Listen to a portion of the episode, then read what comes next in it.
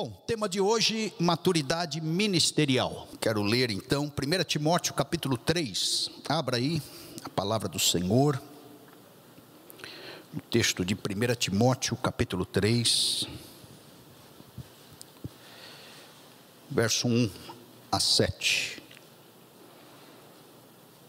Esse trecho nos ajuda a refletirmos na palavra de Deus. Essa é a base eu vou falar e pregar para toda igreja, pensando no sacerdócio universal.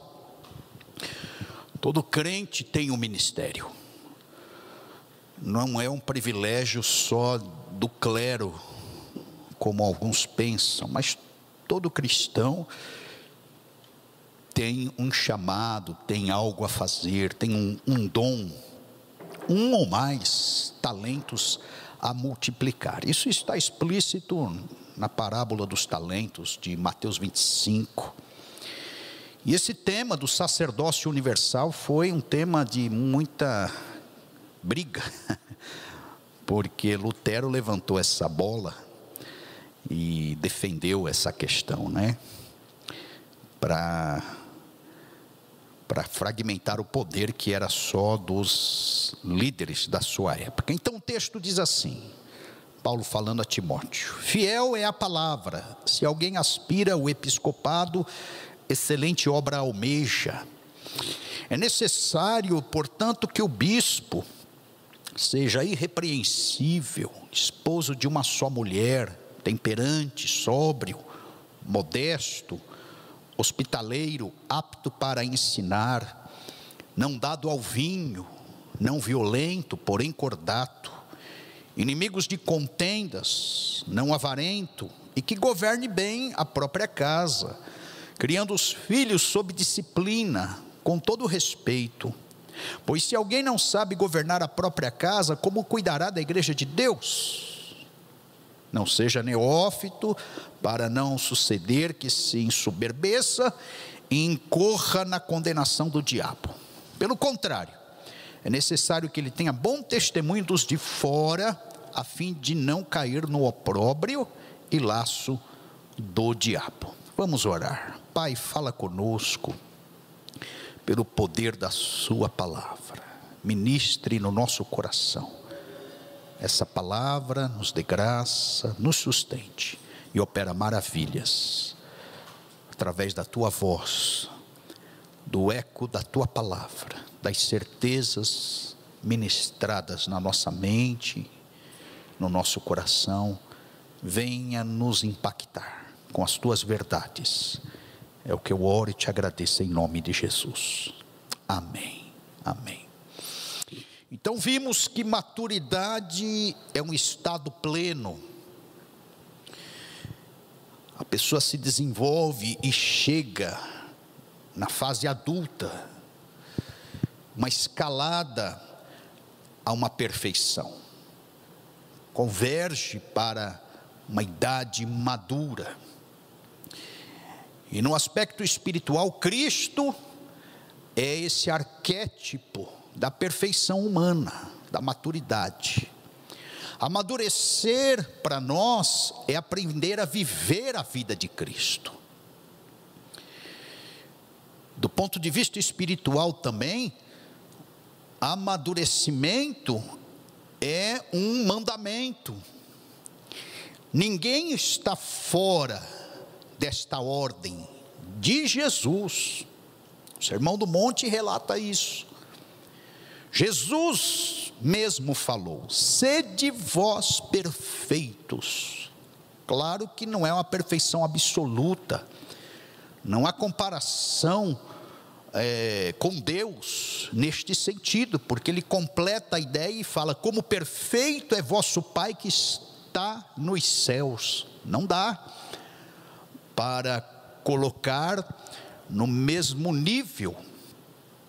É, da perfeição de Deus.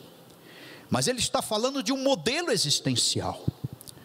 Deus é perfeito, a gente caminha para lá, nesta direção.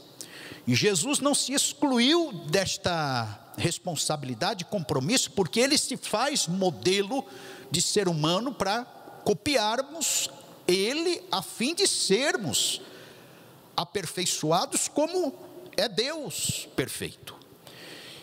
Passa a ser, quando passa por Paulo, esse mandamento se torna uma exortação. Apresentemos todo homem perfeito em Cristo Jesus, tanto em Efésios, o texto que li agora, Colossenses, exortação, é uma ação contínua, vai falar Filipenses.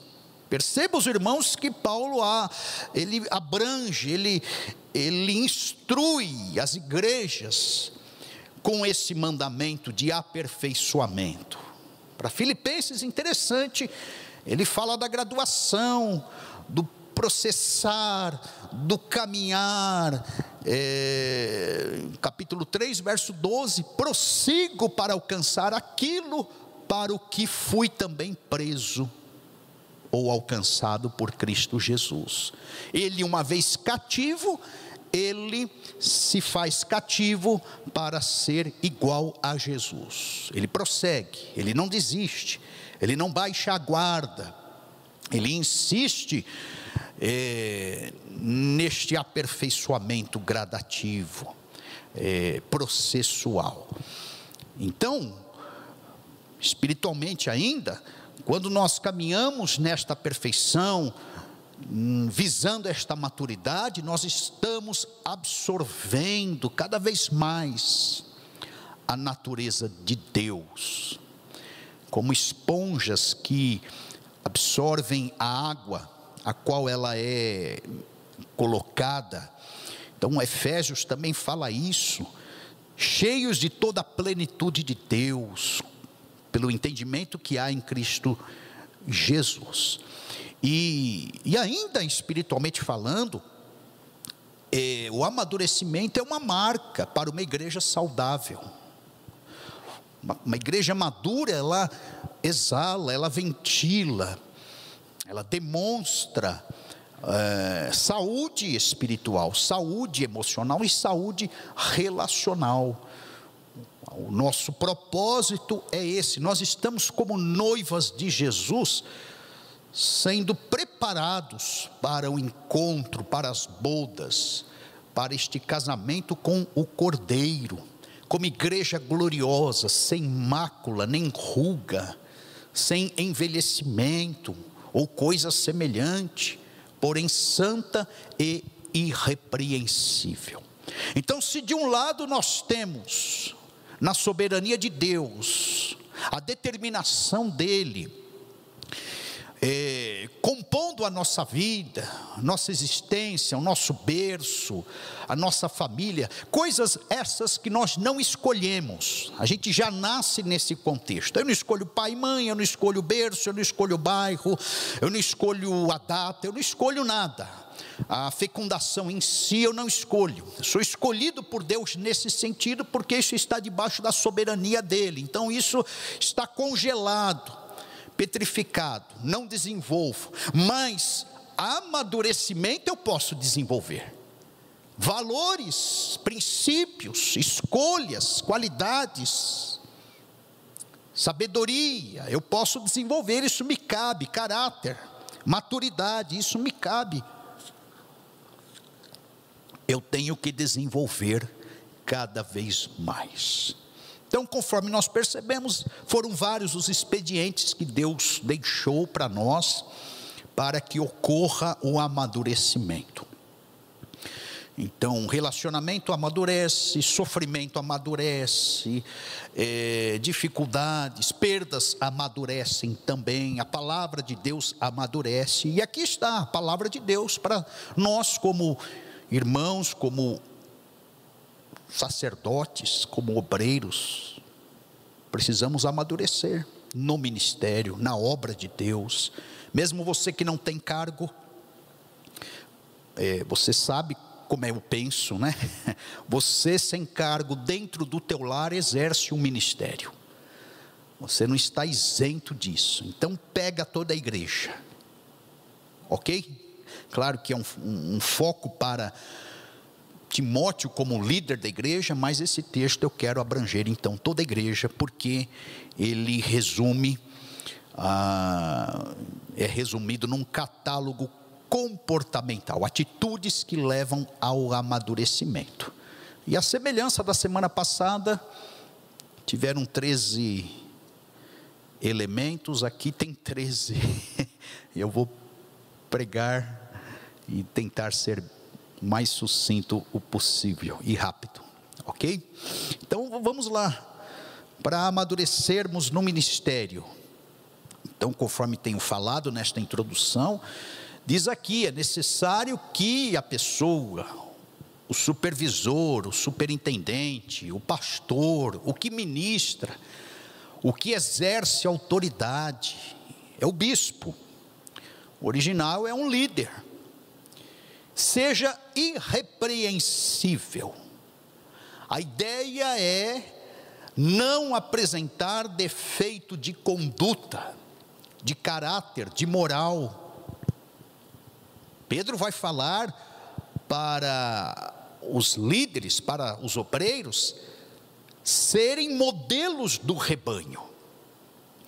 O ser irrepreensível é você se colocar como um molde, como um exemplo, não dá para fugir disso. Líderes aperfeiçoam outros, liderados. Discipuladores aperfeiçoam discípulos.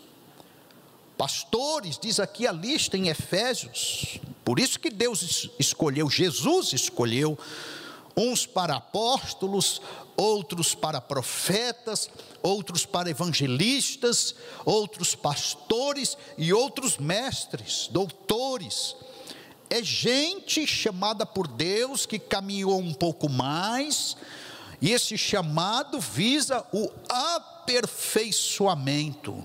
Essa palavra no original é como se fosse um molde, tendo a medida correta para gerar outros elementos com as mesmas características. Então Paulo se colocava como exemplo. 1 Coríntios 11:1, ele fala: "Sede meus imitadores, como eu sou de Cristo". Assim nós não podemos nos excluir deste, deste compromisso, desta responsabilidade. Nós temos que olhar para as pessoas e falarmos para elas: olhe para mim, olhe como eu vivo, observe o que aconteceu comigo, minhas características, os meus é, jeitos, as minhas decisões são em Cristo Jesus. Eu olhando para Cristo, o novo convertido, aquele que está ao teu lado, um parente próximo, que convive contigo, aí ele não consegue ver Jesus diretamente. Está um pouco míope, um embotamento espiritual, uma cegueira. Ele precisa olhar para você para ele enxergar Jesus.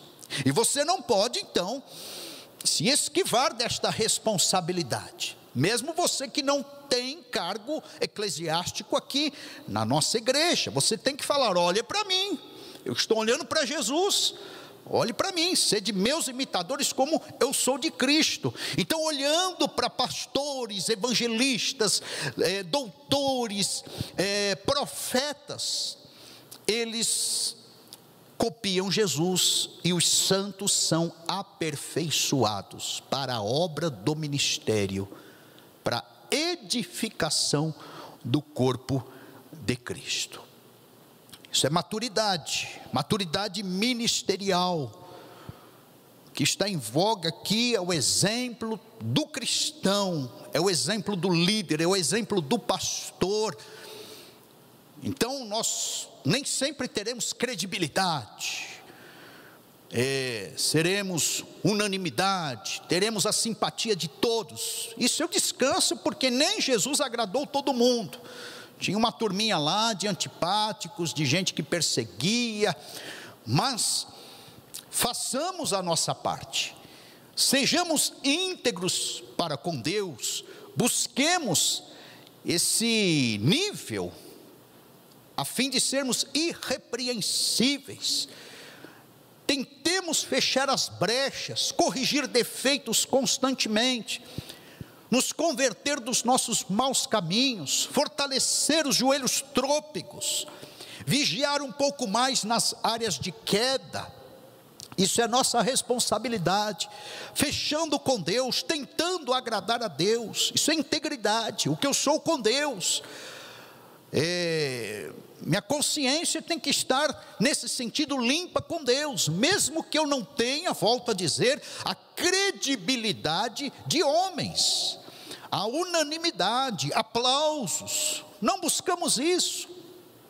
Queremos tão somente é, agradar o nosso Senhor, claro, sem sermos mal educados com os nossos pares, não é isso, mas, em primeiro lugar, é isso focamos a integridade com Deus e as consequências, o próprio Senhor se incumbirá de dar resultados e gerar os próprios exemplos daqueles que estão ao nosso redor. Então você, meu irmão, minha irmã, e aí líderes, obreiros, professores, músicos, diáconos, intercessores, é, gente que trabalha na nossa igreja, é, está aqui. Seja irrepreensível. Busque a Deus, corrija é, maus comportamentos, ampute vícios e atitudes, ações que denigram o nome de Jesus, coisas que geram embaraços, talvez não sejam pecados, aqueles que fazem parte da lista dos pecados, mas embaraços, vá sondando, isso cabe a todos nós. E vigie com um bom testemunho. Não é porque a gente busca Deus em primeiro lugar que vamos nos distrair com o nosso caráter e com o, o nosso testemunho ao redor mais vale o bom nome do que muitas riquezas. O ser estimado é melhor do que o ouro e a prata, diz Provérbios 22, 1. Primeiro passo é esse. Segundo passo, para uma maturidade, aí cai no campo conjugal. Interessante, o apóstolo Paulo, provavelmente solteiro, mas ele fala aos casados, e provavelmente também foi casado para falar aos casados com tanta propriedade como falou em Coríntios, em Efésios, em Colossenses, agora na carta pastoral, ainda no verso 2, segundo quesito aqui, esposo de uma só mulher. Paulo conhecia o contexto que ele vivia, contexto de poligamia, é, cheio de concubinas, mulheres divorciadas caíam parte delas para prostituição. Então ele recalca a ideia de um só casamento, ele recalca a ideia da conjugalidade, ele recalca a ideia da fidelidade. É, os comentaristas não batem um martelo numa questão única, mas eles abrem o leque e falam que Paulo estava se referindo, então, em primeiro lugar, a um só casamento Segundo ponto, a exclusão do divórcio. Ele está combatendo, ele está dando o recado dele nessa frasezinha, esposo de uma só mulher. Terceiro ponto que ele provavelmente abordou é o combate à poligamia. A turma tinha duas, três mulheres. O ancião, às vezes já com duas, três mulheres, tinha que receber no seu lar uma, duas filhas divorciadas, então ficava aquele harém dentro de casa, e esse era o costume. É claro que em maior ou menor grau, mas isso ocorria, a poligamia. E fora as mulheres oficiais, existiam as serviçais, as concubinas, que também tinham conjugalidade com eles. Vamos pegar o caso de Jacó lá atrás, você vai perceber isso. É, então é refutação em quarto ponto as concubinas, e em quinto ponto, renúncia à prostituição. Tanto é que, conforme falei em Coríntios, capítulo 7, verso 2, ele trata a cobiça. Cada um tem a sua própria mulher e cada uma tem o seu próprio marido. Então ele combate o adultério, a fornicação, a prostituição. E a pessoa tem que observar isso. Como é que está o seu lar? Como é que está o seu casamento? Quando a gente parte para fazer a obra de Deus, o casal, é, há certas pressões, há certas lutas, há certos laços. Então estabeleça dentro do teu casamento, você homem, mulher,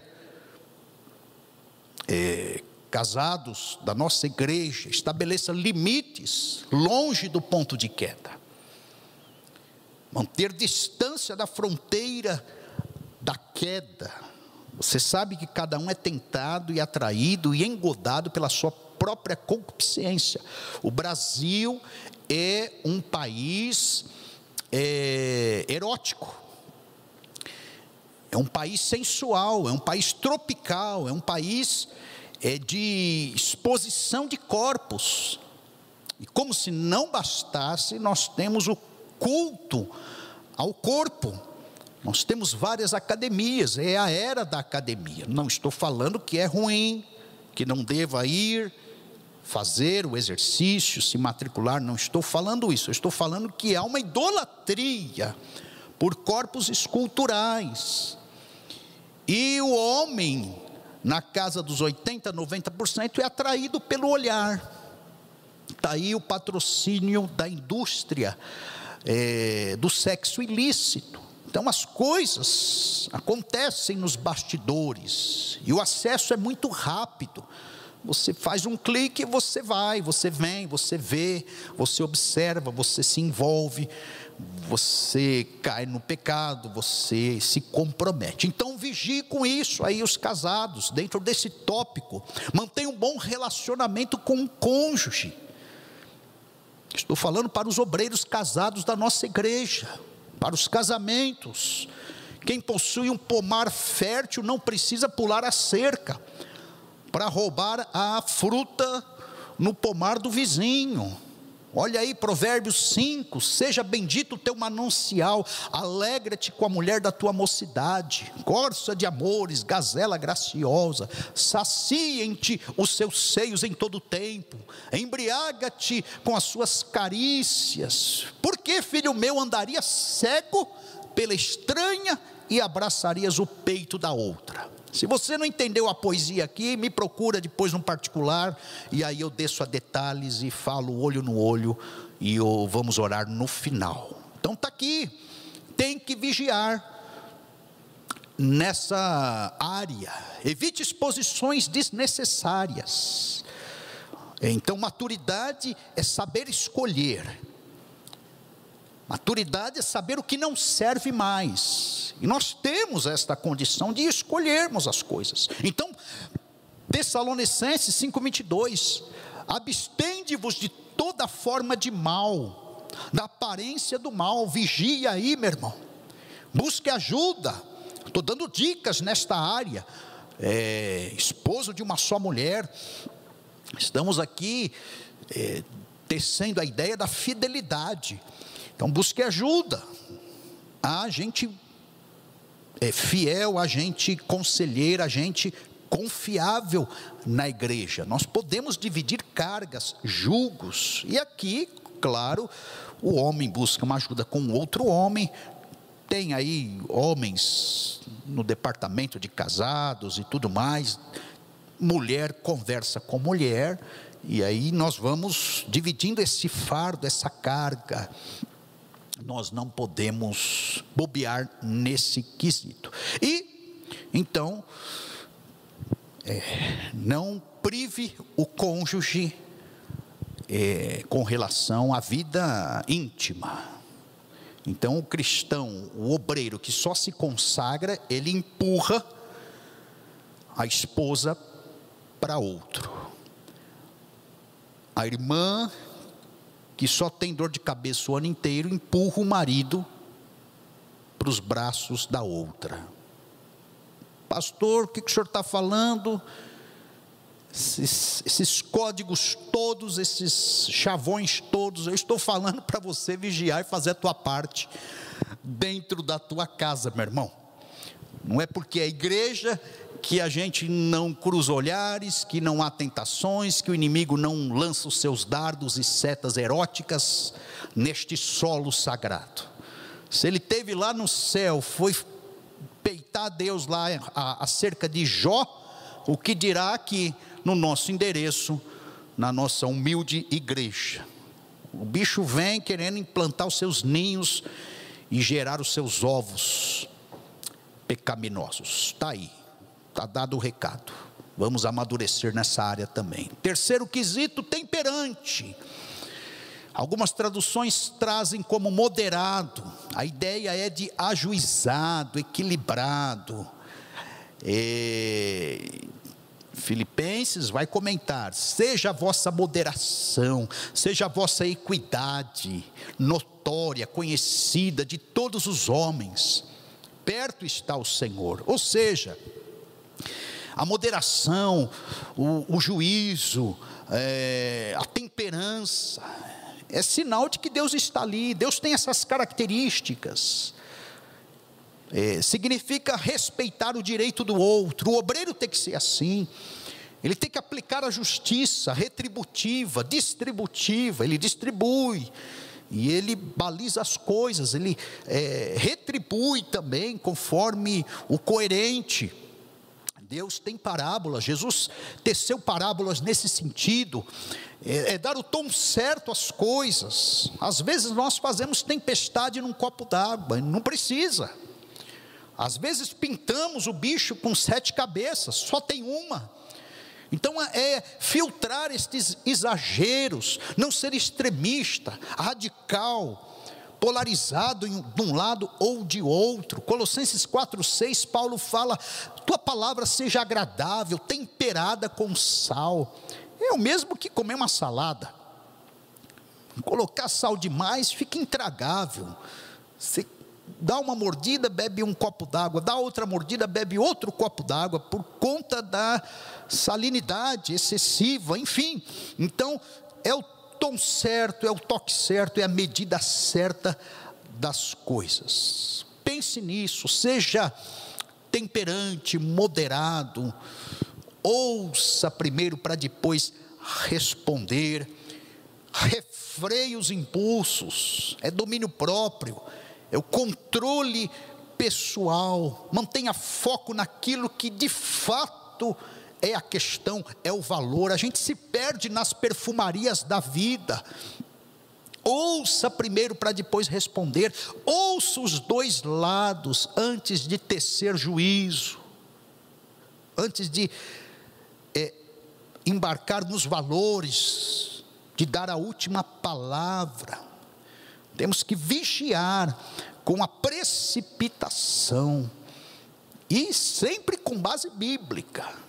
Tente amarrar as questões, os momentos, as decisões da vida no conselho geral, que é a palavra de Deus, na revelação geral que temos, todos nós, e aí desceremos como um funil para experimentarmos o que é bom, perfeito e agradável, ou seja, é a vontade específica de Deus. Eu tenho a minha, você tem a tua, e conquistaremos isso, viveremos, experimentaremos isso através de um bom comportamento, como essa dica aqui, a da moderação. Muito bem. Quarto lugar, a sobriedade.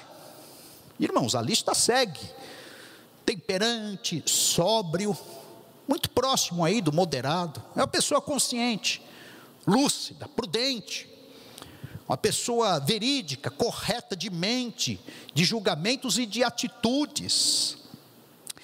É, um comentário eu coloquei até aqui, com relação às mulheres, acrescenta-se que ela deve ser casta, no sentido de castidade, de separada, de santificada, decente, modesta. E então isto tem que ter sobriedade, sem aqueles devaneios, sem também exageros de ideias, sem excessos de espiritualidade, trabalhando as questões reais da vida.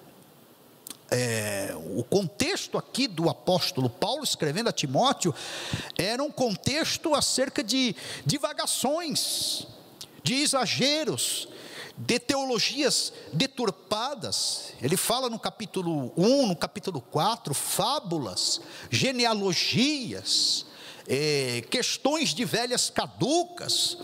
Então, existe aí a teologia da brecha, existe aí a teologia é, que dá um tom maior nas coisas, existe o exagero na teologia da libertação, então a gente espiritualiza demais as coisas e trava a vida.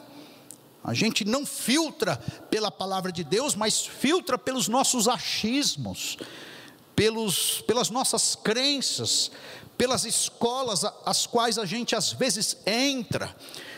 É, a gente vai tecendo certas teologias e, consequentemente, certos comportamentos com base no que foi herege, com base no que foi no passado, com base no que foi é, na religião errada a qual nós participamos. Então, cuidado aí, sobriedade nas coisas, tanto para a administração da própria vida, quanto na, no tato e no trato com a, a espiritualidade no contexto da igreja. É muito fácil a gente cair nas fábulas, nas histórias, nas novelas da vida, nos exageros, colocarmos palavras na boca de Deus, aquilo que Deus não falou, inventarmos a nossa teologia pessoal e, e travarmos a nossa vida. É, vivermos como uma espécie de esquizofrênico espiritual. Realidade está aqui, e a gente constrói um outro self, um outro mundo paralelo, e a gente vive aqui, inclusive até ouvindo vozes e, e vendo coisas que não existem. Então, sobriedade. A ideia também é combater a embriaguez. O bêbado, ele divaga, ele vê coisas, ele fica aéreo e constrói mundos. Não faça isso. Nosso chamado é para integridade, integração, unidade. Muito bem. Quinto ponto aqui é ser modesto para amadurecermos. Verso 2 ainda. Diz: bom comportamento, ser uma pessoa ordeira, é conduta, é um bom relacionamento. Pende para a ideia de você não chamar mais a atenção de Jesus. Pasmem os irmãos, mas tenho colegas, pastores, que querem ser mais popular que Jesus de Nazaré. Tem gente assim na obra de Deus. Esse negócio de obra de Deus sobe a cabeça, irmãos. Porque Deus começa a usar, Deus começa a ministrar, Deus começa a curar, Deus começa a libertar, e a gente pensa que somos nós. Então seja modesto, honesto consigo mesmo. A ordem de Jesus é: eu envio vocês como ovelhas no meio de lobos. O contexto é esse. É, não estou falando que há lobos na nossa igreja, não é isso. Estou expandindo a ideia para cair no bom comportamento de uma pessoa modesta, de um obreiro modesto.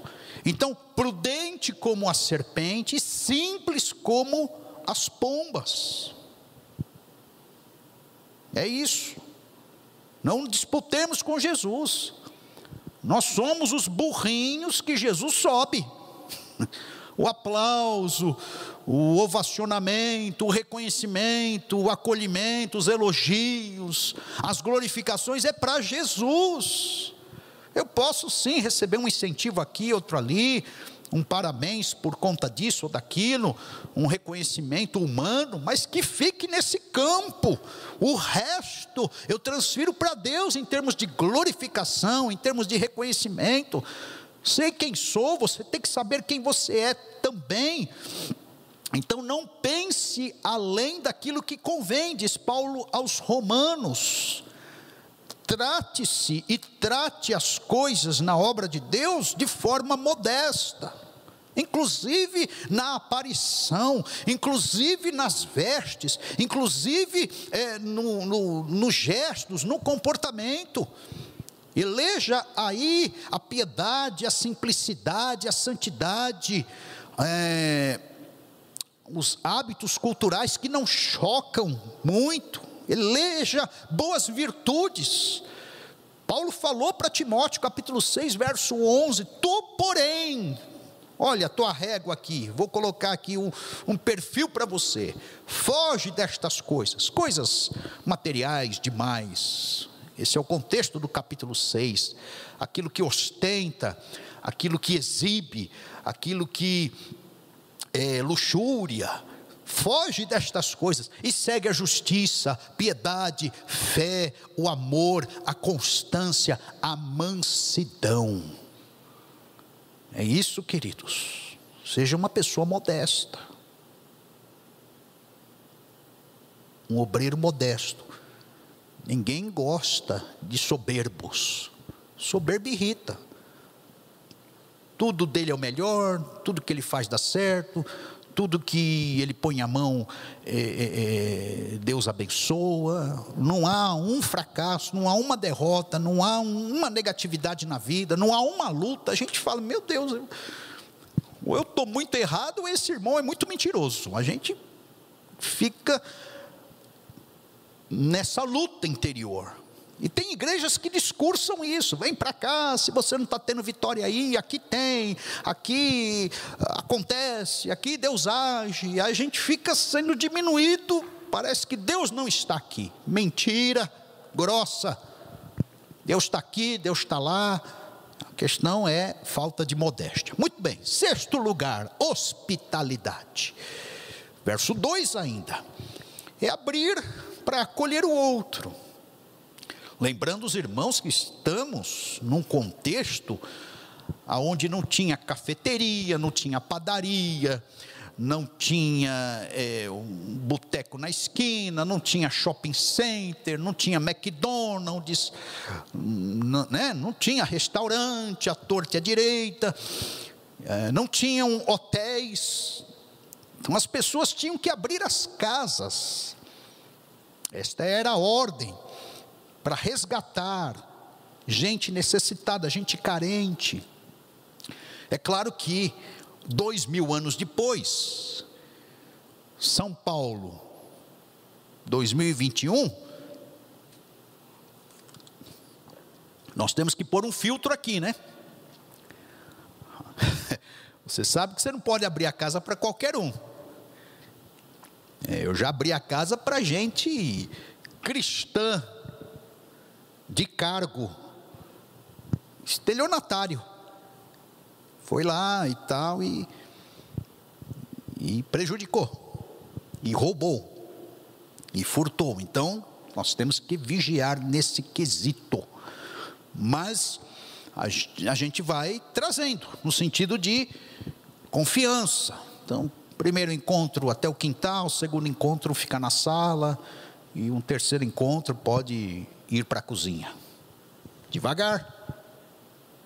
Infelizmente, nós temos que pôr esse filtro hoje, porque nós sabemos como é o ser humano do terceiro milênio do século 21. Mas hospitalidade, voltando aqui, para nós amadurecermos, é, você dá espaço para o outro. E se de repente você não está confiante assim no outro, então vá para essa cafeteria, vá para essa padaria.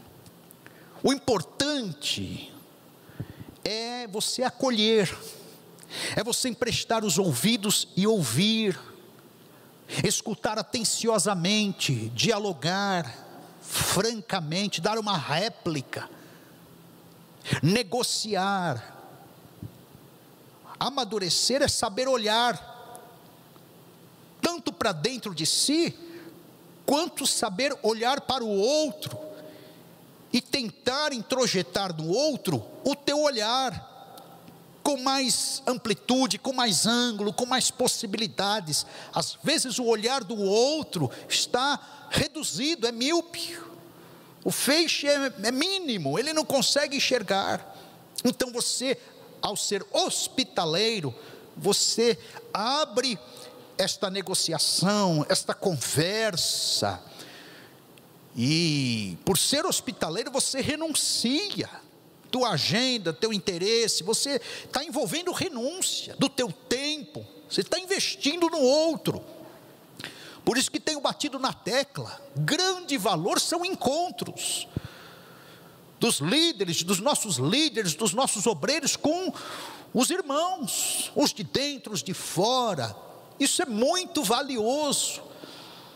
Ofertas não são só no gasofilácio, na transferência bancária, em valores, espécie. Não, ofertas são de corpos, de ouvidos, de tempo, de agenda, de interesse.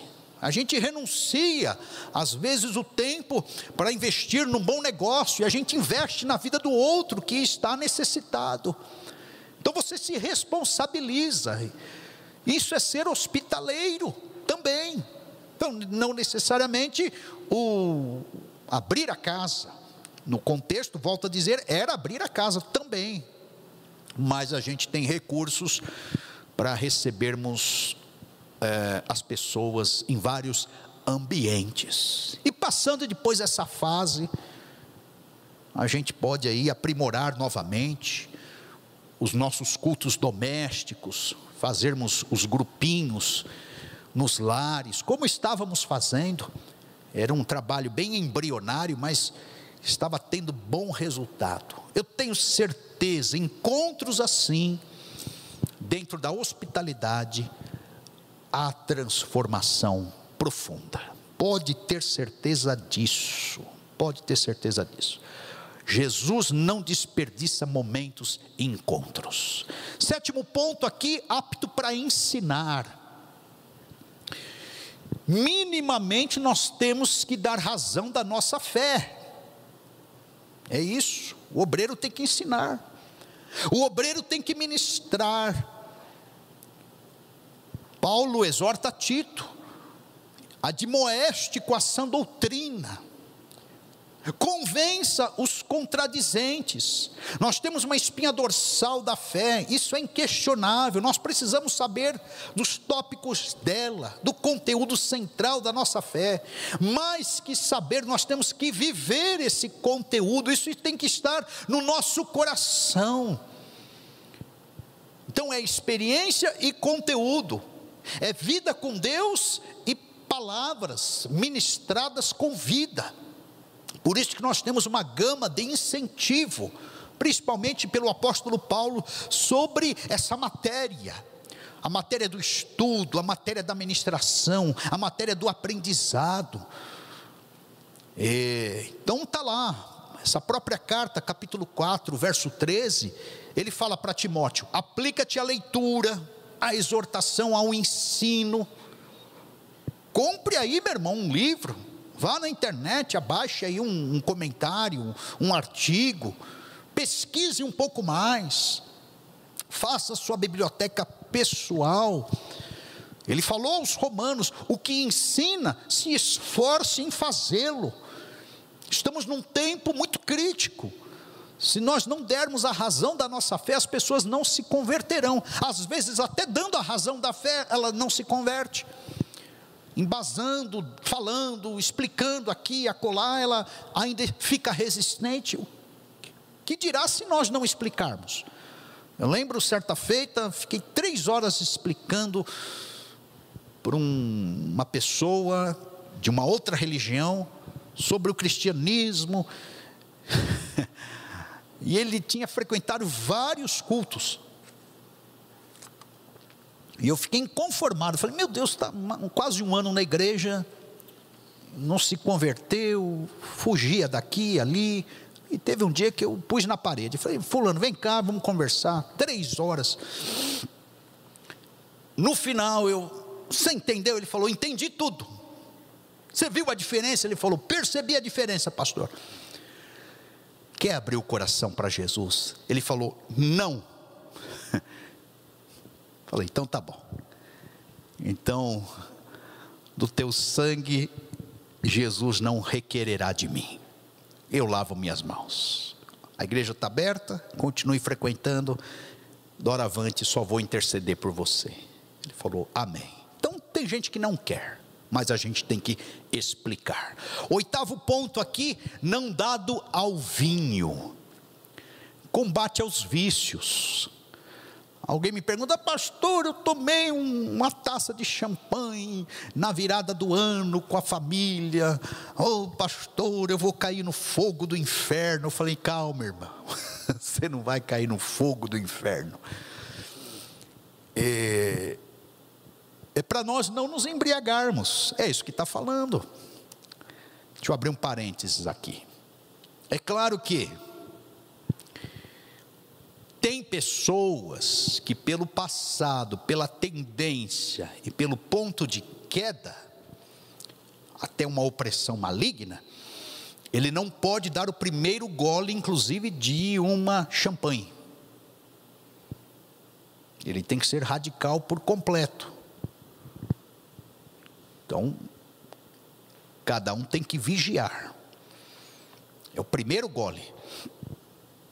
Então, tem pessoas que têm que se esquivar do primeiro gole, da primeira olhada, do primeiro cheiro, da primeira palavra, do primeiro tato, toque. Nós sabemos aonde nós podemos cair você tem que vigiar. Combate aos vícios. As pessoas aqui se embriagavam. Na ceia, Paulo fala: vocês estão se reunindo, vocês estão exagerando. O texto de Efésios: não vos embriagueis com o vinho. Havia uma entidade ali, uma divindade, é, um deus do vinho. Eles se embriagavam para cultuar as orgias, tempo de Afrodite com mais de mil prostitutas. Isso envolvia bebidas. Então, Paulo está falando: olha, vigie com, com quedas, com vícios, se encha do espírito. Isso aqui caracteriza a fuga. Vinho, drogas, às vezes até certas aventuras, certos pecados, é fuga, são fugas das dores emocionais, do vazio existencial. A pessoa desamparada, angustiada em si, ela vai para os alívios que ela se conecta, que ela elege como um, um Deus, e esses alívios, o vinho, a droga, os vícios, a carnalidade, é, certas aventuras, a questão do sexo, é, isso geram certos alívios. Então, a palavra de Deus propõe o tempo todo para nós mantermos o nosso alívio no Senhor. Jesus falou: Vem você que precisa de alívio, eu vos aliviarei. Vamos nos relacionar. Tome o meu jugo. É instrumento de parceria. Antes tenha o meu alívio na lei do Senhor, o meu prazer na lei do Senhor, né? E medite na sua lei de dia e de noite. Então, para nós aliviarmos as cargas existenciais, as dores emocionais, temos que ir a Jesus. Jesus é o nosso lugar de alívio, de descanso. Não se conecte com dependência a vinho, a bebida, a sexo, a momentos, ao excesso de trabalho. Caracterizam todos esses elementos como fugas. A pessoa está fugindo da sua vida em si. Foque em Deus, que é o aliviador maior e que comunica as verdades prazerosas, o relacionamento satisfatório para nós vivermos. Mesmo com problemas no entorno, o jugo fica leve, o fardo fica suave quando a gente recorre a Jesus. É isso que cremos, é isso que a palavra de Deus diz. Então, o obreiro, para amadurecer, não pode eleger estas fugas, como representada aqui no vinho. Ele tem que ter Jesus, fonte única, a fim de dar prosseguimento na vida. Posso todas as coisas em Jesus, a fonte que me fortalece. Nono lugar, não violento. A ideia aqui é não brigar, não golpear, não ser uma pessoa iracunda, não ser um, um agasalhador de iras. Então, é, o irascível, o iracundo, é aquele que mantém mais tempo a ira no coração do que é necessário. A gente se ira, irai-vos e não pequeis, mas o iracundo se ira, fica e peca. Então, essa é a ideia. Você vai cair na violência, você vai golpear, você vai revidar. É, cuidado. É, maturidade, você se decepciona, mas você não discute muito. O maduro, ele se frustra, mas ele não briga. Ele é humilhado, mas ele não revida. A experiência da vida na nossa cartilha é mortificar a nossa carne. Não é fácil, a gente tem que estar crucificado com Cristo. Então, se alguém te ferir a face direita, é, volta-lhe também a outra, disse Jesus. Essa é a experiência da vida. É, na nossa cartilha nós temos que ceder, experiência do poder da perda. Se alguém demandar contigo e tirar-te a túnica, deixa-lhe também a capa. É abrir mão de certos direitos em prol de uma causa maior. Há poder nas perdas, queridos.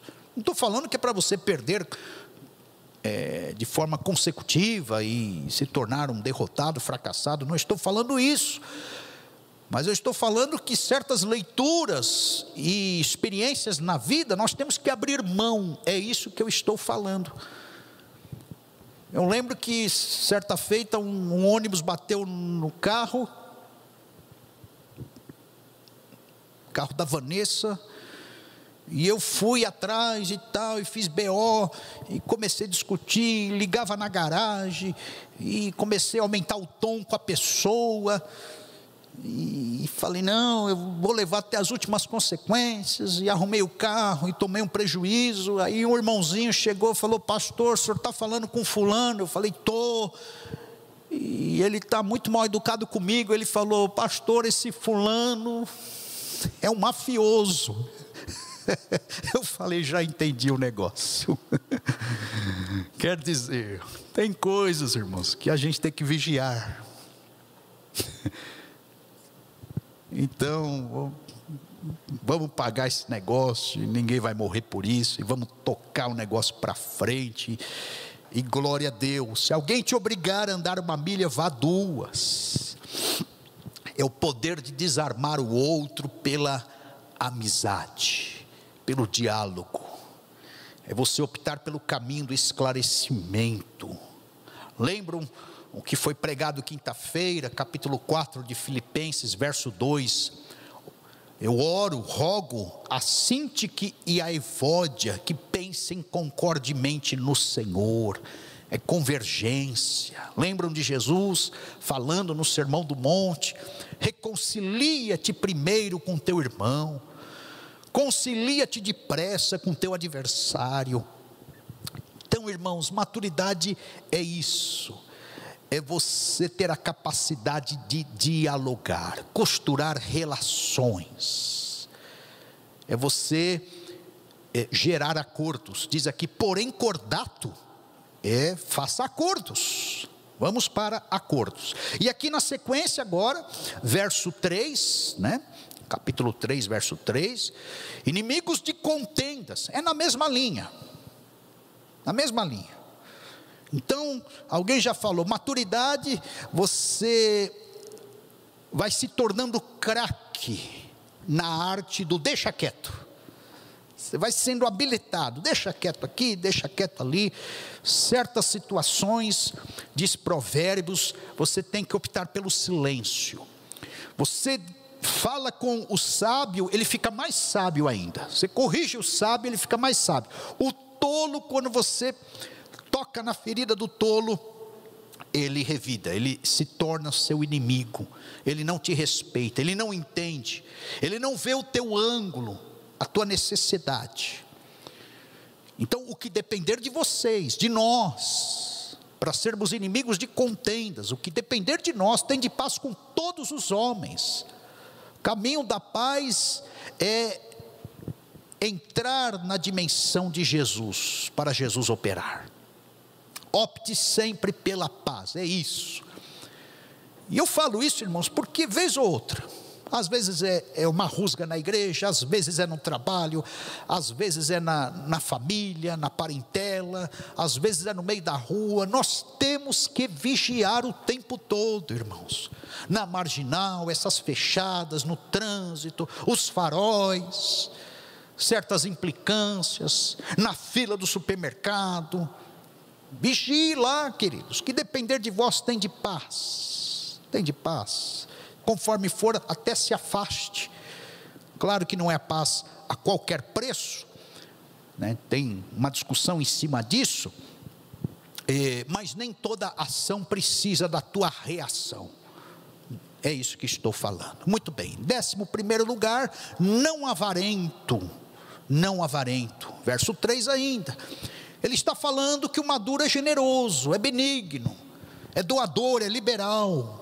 Paulo fala aos Romanos 12, 8: o que contribui, faça com liberalidade, não idolatre o dinheiro. Temos falado disso nas quartas-feiras. Cuidado aí para você não cair no poço da vaidade, da ganância, do materialismo. Ele vai falar aqui é, exatamente isso. Não avarento, e o verso 8 diz: não cobiçosos de sorte da ganância.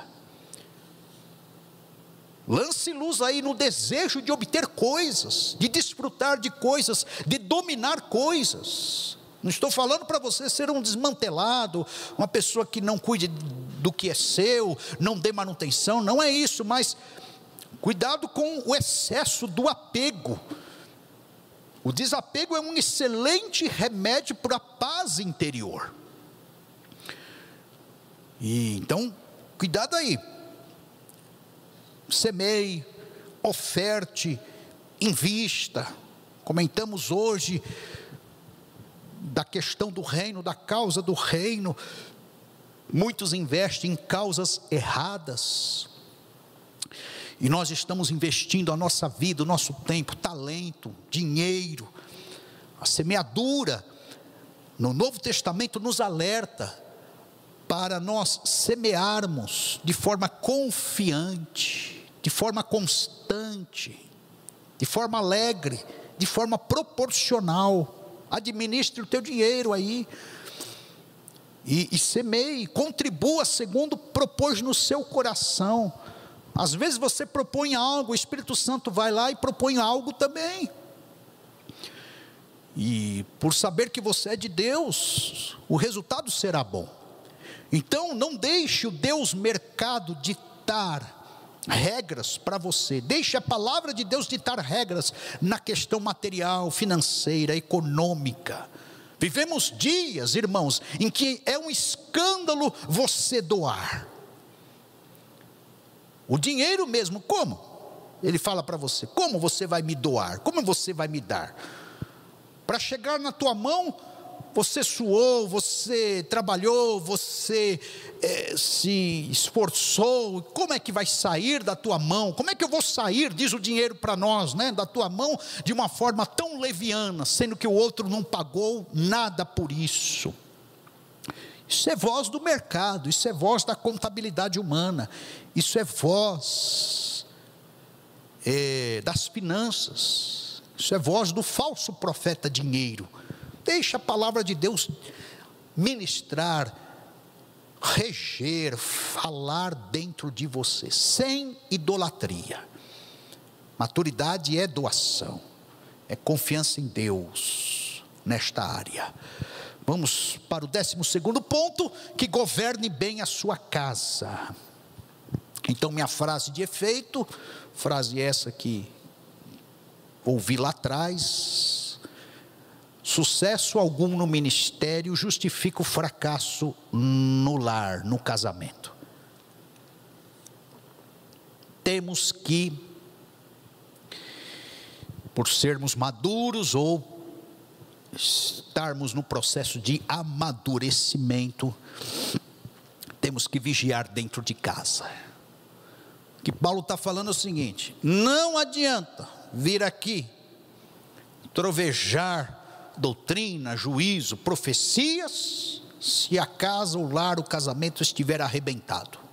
Não adianta. Então está aqui. Que governe bem a sua própria casa, criando os filhos na disciplina, com todo respeito. Não está falando de perfeição absoluta, mas minimamente. O questionamento é esse: pois se alguém não governa a própria casa, como cuidará da igreja de Deus? As coisas são similares. Se não governa bem lá, aqui também não vai ter zelo. Se é um desmantelado lá, um negligente lá, se está com o braço curto lá, aqui será a mesma coisa. Primeiro ministério, conforme a gente costuma dizer, é o lar. Arrume a casa, venha. Senão a gente sai debaixo de acusação da consciência, a gente sai debaixo de pressão maligna. Temos modelos para que isto aconteça, modelos de como ser uma família então, existem os vários os versos é, que vão falar sobre isso, nós já estudamos. Então, vigia aí como é que está o relacionamento com a esposa, com o marido, os filhos. Como você é como pai, como você é como filho, como as coisas estão sendo conjugadas aí dentro. Tem que haver uma extensividade. O que acontece aqui tem que acontecer na casa, no lar. Aqui tem ministração, lá tem que ter também. Aqui tem pastoreio, você tem que pastorear aí a tua casa. Aqui há princípios, tem que ter princípios e valores ventilados dentro do teu lar. Aqui há um linguajar, o linguajar tem que ser refletido aí. Se a coisa for fragmentada, bipolar, aqui é um ambiente, lá é outro, pronto, desmoronou desmoronou a tua vida, o teu lar, a tua casa. Um reino dividido, disse Jesus, não prevalece. Temos que ser um só, sem a secularidade. E em último lugar, não seja neófito, imaturo. O obreiro tem que amadurecer. Ele encerra com isso. A palavra neófito é recém-plantado. É, nós não podemos é, agir de forma leviana, de repente colocando qualquer pessoa, trazendo qualquer pessoa, há de haver uma investigação, uma caminhada, uma sondagem, uma contemplação para que a pessoa comece a exercer certos cargos. E então nós temos que vigiar com isso. Ainda mais num contexto de falsos profetas, de lobos, de heresias. E ele dá a explicação aqui. O neófito, conforme eu falei, ele se ensoberbece. Verso 6. Esse negócio sobe a cabeça dele, pensa que é mais importante que Jesus, e corre na mesma condenação de Satanás. Satanás quis pôr o trono acima do trono de Deus. Verso 7 ele comenta: cuidado, tem que ter bom testemunho, para não cair no opróbrio, que é a adversidade, e no laço do diabo. O diabo arma laços, queridos. Há uma dimensão estrutural, principados, potestades, príncipe das trevas, hostes espirituais da maldade, mas há uma dimensão mais próxima do engano sociológico, ele se traveste como anjo de luz. há uma dimensão maligna ideológica, em que ele anda como adversário ao derredor, buscando a quem possa tragar. Muitos cristãos chegam na adolescência, na mocidade, desviam, caem para as drogas. A turminha entra na faculdade, esquece Jesus, não consegue prevalecer no colegial, na faculdade, na pós-graduação, as pressões da turma, nas é, difamações, nas piadinhas é, insignificantes, na perseguição por causa do nome de Jesus, não, não, sobrevive, desvia, às vezes na faculdade, não consegue manter a, a identidade em certos ambientes. Então há uma dimensão ideológica aí que pressiona. Existe também uma, uma dimensão mais pessoal. Tiago vai falar que você tem que resistir ele. São lutas mais próximas, parece que até fisiológica da investida do inimigo contra as nossas vidas e tem uma luta psíquica interior. Não dê lugar ao diabo, diz Paulo aos Efésios, capítulo 4, verso 27. Então está aqui: o obreiro tem que vigiar, com orgulho, com essa soberba que ele falou, com essa autossuficiência, com essa síndrome de celebridade, começa a aparecer, começa a se exaltar, começa a, a, expulsar demônio aqui, pensa que é o onipotente, começa a curar ali, pensa que é a quarta pessoa da trindade, tem que vigiar com isso. E aí o inimigo vai cevando, vai patrocinando. É, você é mais inteligente que os teus pares, você é melhor que o teu pastor, essa igreja não serve para você. Como esse povo pecador, imperfeito, vai te é, falar alguma coisa, você é inerrante. Irmãos, eu já vi obreiros, seminaristas, gente que sentava do meu lado cair obreiros superiores que estavam na minha frente caírem por causa desse laço do inimigo aqui, versos 6 e 7. Tem que vigiar. Amém, queridos? Então é isso aí. Conclusão. Dê bom testemunho. Vigie com teu testemunho. Segundo, não desanime se você for provado no ministério. Nós somos provados. O inimigo está furioso conosco.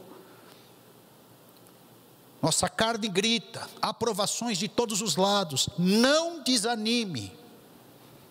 Nós somos experimentados.